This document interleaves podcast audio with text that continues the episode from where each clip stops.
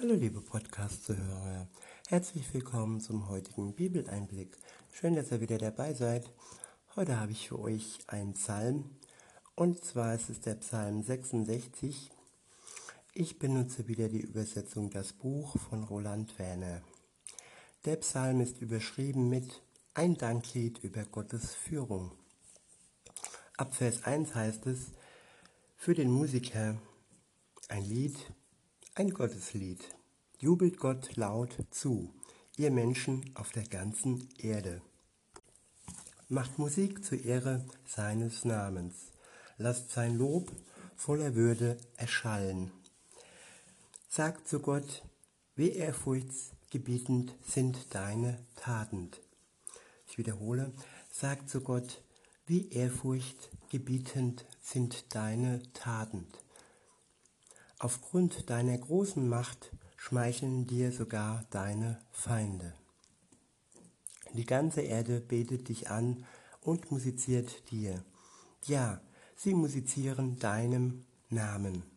Sela, kommt und betrachtet die Taten Gottes. Zum Staunen sind, zum Staunen ist sein Tun an den Menschen. Zum Staunen ist sein Tun an den Menschen. Das Meer verwandelt er in trockenes Land. Zu Fuß zogen sie durch den Strom. Dort waren wir voller Freude über ihn. In seiner Macht herrscht er auf ewig. Seine Augen achten auf die Völker, so dass sich keine Aufrührer gegen ihn erheben. Ich wiederhole, in seiner Macht herrscht er auf ewig. Seine Augen achten auf die Völker, so dass sich kein Aufrührer gegen ihn, so dass sich keine Aufrührer gegen ihn erheben. Sela. Preist ihr Völker unseren Gott. Lasst sein Lob laut hören. Er ist es, der uns am Leben erhält und unsere Füße vor dem Stolpern bewahrt. Ja Gott, du hast uns auf die Probe gestellt, hast uns im Schmelzofen gereinigt, wie man Silber reinigt. Du hast uns in das Fangnetz geraten lassen, hast drückende Lasten auf uns gelegt. Du hast die Leute über unsere Körper hinwegreiten lassen. Wir gingen durch Feuer und Wasser, doch dann hast du uns hinausgeführt in die Fülle hinein. Ich will in dein Haus kommen, mit Brandopfern will ich dir mein Versprechen erfüllen. Was meine Lippen dir versprachen und was mein Mund in meiner Bedrängnis aussprach. Gemästete Schafe bringe ich dir als Brandopfer dar, zusammen mit dem Opferduft von Widdern, Rindern und Schafböcke opfere ich dir, opfere ich dir. Zähler, komm her und hör zu. Dann will ich euch erzählen, euch allen, die ihr Gott ehrt, was er für mich getan hat. Mit lauter Stimme rief ich zu ihm, ja, ich war bereit, ihm zu erhören. Trüge ich böse Absichten in meinem Herzen, dann würde der Herr nicht hören. Jedoch Gott hat gehört. Auf mein lauteres Gebet hat er geachtet. Gepriesen sei Gott, der mein Gebet nicht von sich weist und seine Güte nicht von mir wendet. Soweit der Vers. Ich wiederhole nur nochmals und sage euch meine Gedanken dazu. In Vers 1 heißt es, für den Musiker ein Lied, ein Gotteslied. Jubelt Gott laut zu, ihr Menschen auf der ganzen Erde.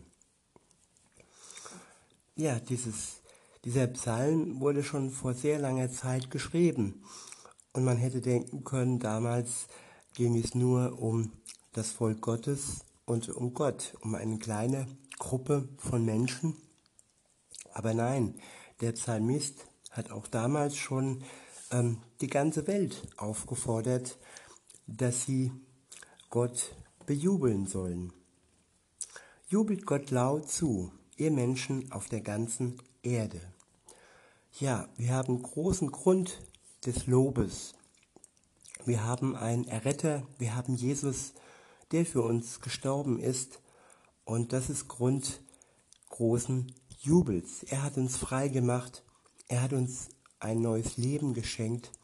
Er hat uns eine Perspektive, eine Perspektive in die Ewigkeit geschenkt und hat so unseren Horizont erweitert, vom irdischen hinein in das ewige. Und ist das nicht ein Grund zum Jubel? Ich denke schon. Und weiter geht's. In Vers 2 heißt es, macht Musik zur Ehre seines Namens. Lasst sein Lob voller Würde erschallen. Ja, er hat uns begabt mit äh, musikalischen Gaben, mit stimmgewaltigen Gaben. Und dies können wir des Lobes ihm ja vollziehen, dass wir ihm zur Ehre mit voller Würde unsere Stimme und unsere Instrumente erschallen lassen. In Vers 3 heißt es, sagt zu Gott, wie ehrfurchtgebietend sind deine Taten. Ja, wenn ich sehe, was Gott tut, was er tat, er ist der Schöpfer dieser Welt. Im Moment erblüht die Natur noch viel stärker, alles grünt, alles blüht. Und es ist eine eine himmlische Ruhe zu hören, ganz ohne viele ähm, Flugzeuge und der Verkehr ist auch viel mehr gemäßigt. Und das ist wirklich ein großer Grund des Jubels, dass wir wirklich so klar auf die Natur schauen können und der Himmel, wenn die Wolken sich verzogen haben, er ist so blau und so klar. Und all das ist Grund wirklich vor Gott Ehrfurcht gebietend zu stehen und seine Taten zu bejubeln. Weiter heißt es, aufgrund seiner großen Macht schmeicheln dir sogar deine Feinde. Ja, die Feinde Gottes erkennen, wie mächtig er doch ist. Es sind seine Feinde und sie wollen sich nicht versöhnen mit ihm, aber trotz alledem erkennen sie seine Macht. Es gibt Stellen in der Bibel, wo Dämonen äh, wirklich auch anerkennen, dass Gott mächtig ist und wo Dämonen sogar zittern und darum bitten, dass Jesus sie in eine Herde, Herde von Schweinen äh, fahren lässt. Und diese Herde von Schweinen, die stürzt dann in die Tiefe und ähm, ja, nimmt auch die Dämonen mit in die Tiefe, aber das zeigt, dass die Feinde Gottes durchaus seine Macht erkennen und sogar seine Macht schmeicheln. In Vers 4 heißt es, die ganze Erde betet sich an und musiziert dir. Ja, sie musiziert deinem Namen, Selah. Ja, man kann Party machen sozusagen, um es äh, modern auszudrücken. Eine Party für Gott, eine Party, um wirklich seine Taten zu feiern und ihm zu jubeln. In Vers 5 heißt es, kommt und betrachtet die Taten Gottes. Zum Staunen ist sein Tun an den Menschen. Ja, er vollzieht auch Wunder an uns Menschen. Und wenn wir genau hinsehen, dann können wir diese Wunder erkennen, dass Menschen freudig sind, dass Menschen glücklich sind, dass Menschen von seiner Liebe durchströmt sind, dass Menschen zu Dingen befähigt werden, zu denen sie vorher ohne Gott, ohne eine Beziehung mit ihm nicht in der Lage waren.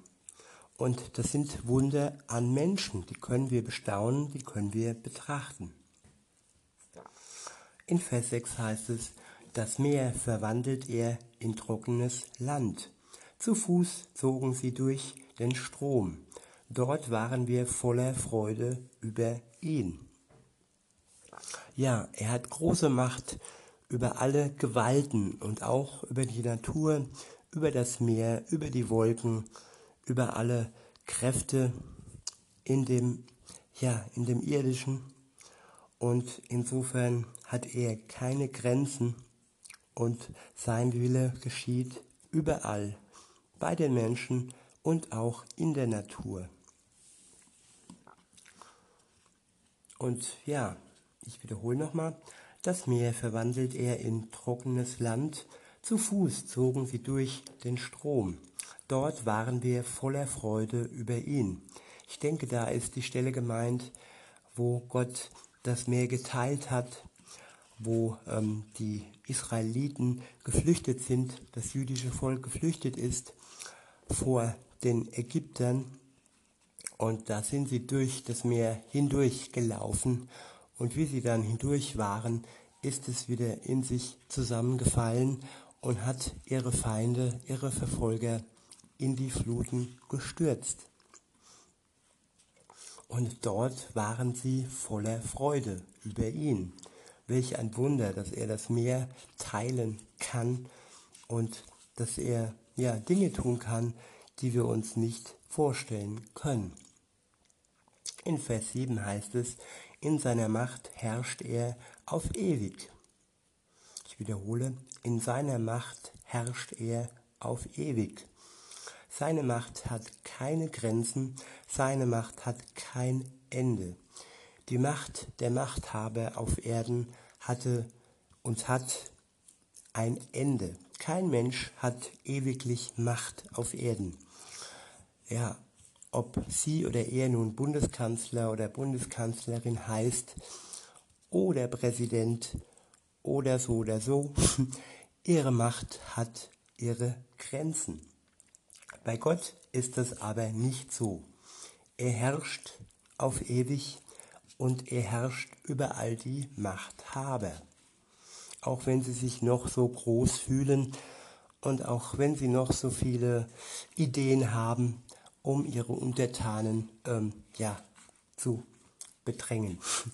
Und weiter geht's. Seine Augen achten auf die Völker, so dass sich keine Aufrührer gegen ihn erheben. Ich wiederhole, seine Augen achten auf die Völker, so dass sich keine Aufrührer gegen ihn erheben. Selah. Preist ihr Völker, unseren Gott. Lasst sein Lob laut hören.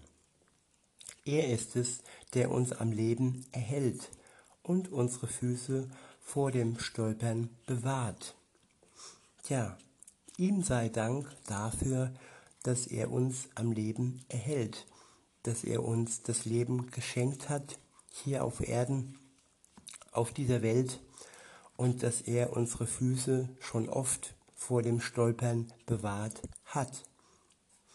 Er sorgt für uns und er ist unser Schutz.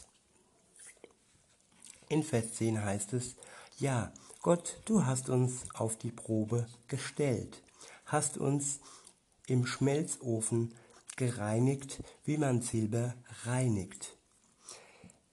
Jede Ehe, jede Beziehung und so auch die Beziehung zu Gott ähm, hat Proben. Man wird erprobt in einer Beziehung. In der Ehe ist es so, dass man da erprobt wird, dass man treu bleibt oder dass man ja auf den anderen Acht gibt, in ihm zur Seite steht, in guten wie in schlechten Tagen. Und so ist es auch in der Beziehung zu Gott. Auch da werden wir auf die Probe gestellt. Und manchmal fühlt sich das so sinngemäß an, als wie wenn wir im Schmelzofen gereinigt werden. Aber das ist ein positiver Prozess. Es ist ein Reinigen und am Ende glänzen wir silbern für Gott. In Vers 11 heißt es, du hast uns in das Fangnetz geraten lassen, hast drückende Lasten auf uns gelegt. Ja, wenn das passiert, wenn er uns in ein Fangnetz geraten lässt, dann ist das zur Probe, dann sind diese Lasten, die auf uns gelegt werden, ja dazu da, dass wir reifen, dass wir ja immer ähnlicher werden, dass wir unsere Treue immer mehr und mehr erproben und immer mehr ja üben an unserer Treue Gott gegenüber. In Vers 12 heißt es, du hast die Leute über unsere Köpfe hinwegreiten lassen. Wir gingen durch Feuer und Wasser. Ja, manchmal haben wir das Gefühl, dass man uns auf den Köpfen herum trampelt, dass man uns betrügt, dass man uns verletzt. Und äh, manchmal haben wir nicht nur das Gefühl, manchmal passiert das wirklich, dass andere uns ja ähm, hintergehen und ähm, dass sie sinngemäß äh, über uns hinweg reiten.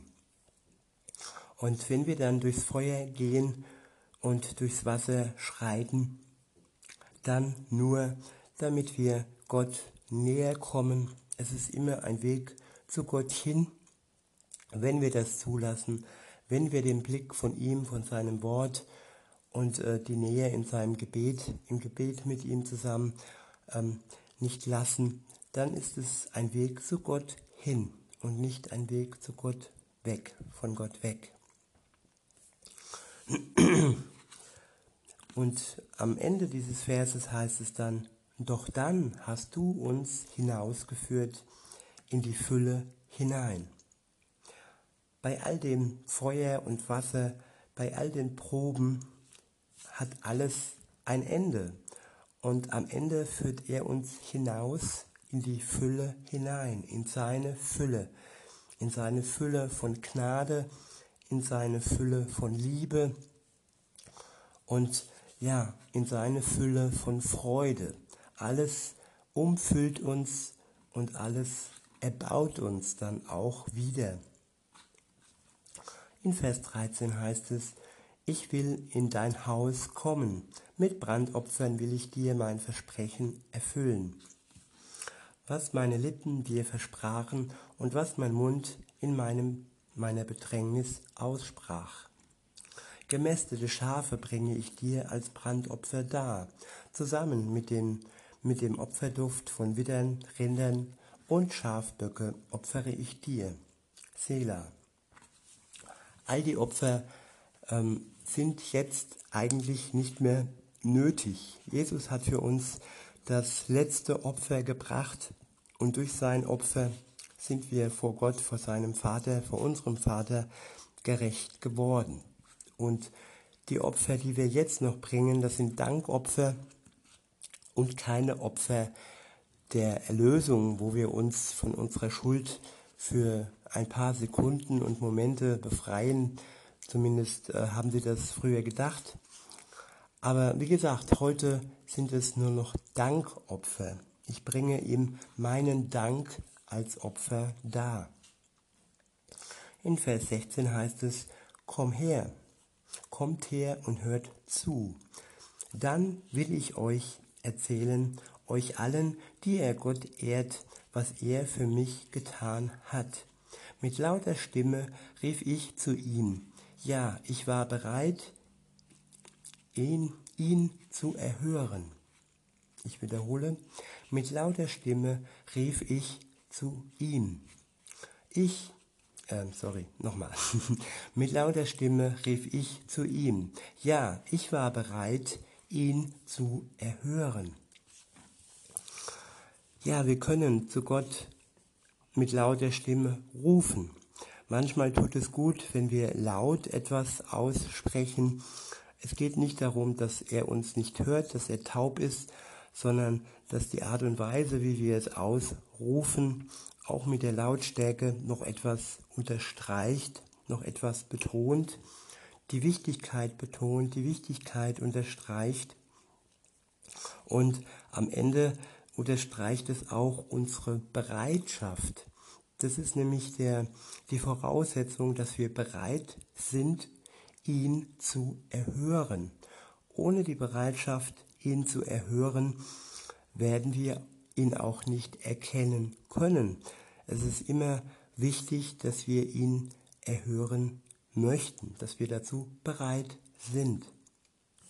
In Vers 18 heißt es, trüge ich böse Absichten in meinem Herzen, in meinem Herzen, dann würde der Herr nicht hören. Ich wiederhole, trüge ich böse Absichten in meinem Herzen, dann würde der Herr nicht hören. Ja, Gott durchleuchtet uns, durchleuchtet unser Herz und er weiß genau, wie wir es meinen. Er weiß genau, welche Absichten wir in unserem Herz tragen. Und wenn das böse Absichten sind, dann wird unser Flehen, unsere laute, unsere laute Stimme nicht zu ihm durchdringen. Es muss schon ein geläutertes Herz sein, es muss ein überzeugtes Herz sein und Bosheit darf darin nicht sein. Wir müssen uns klein machen wie ein Kind und müssen vor Gott niederknien, niederknien und ihm wirklich ähm, voller Bereitschaft anrufen, anschreien, wenn es sein muss und wirklich äh, betonen, dass wir bereit sind, ihn zu erhören. In Vers 19 heißt es, jedoch Gott hat gehört, auf mein lautes Gebet hat er gedacht. Ich wiederhole, jedoch Gott hat gehört, auf mein lautes Gebet hat er geachtet. Ja, und Gott wird uns erhören. Er wird unser Gebet erhören. Er wird es, er wird darauf achten, was wir ihm sagen und um was wir ihn bitten. In Vers 20 heißt es, gepriesen sei Gott, der mein Gebet nicht von sich weist und seine Güte nicht von mir und seine Güte nicht von mir wendet. Ich wiederhole nochmal den letzten Vers. Gepriesen sei Gott, der mein Gebet nicht von sich weist und seine Güte nicht von mir wendet.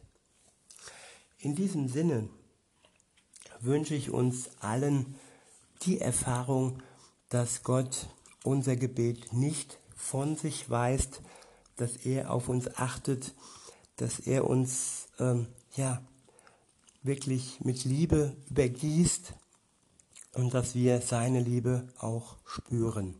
In diesem Sinne wünsche ich euch einen schönen Tag und sage bis denne.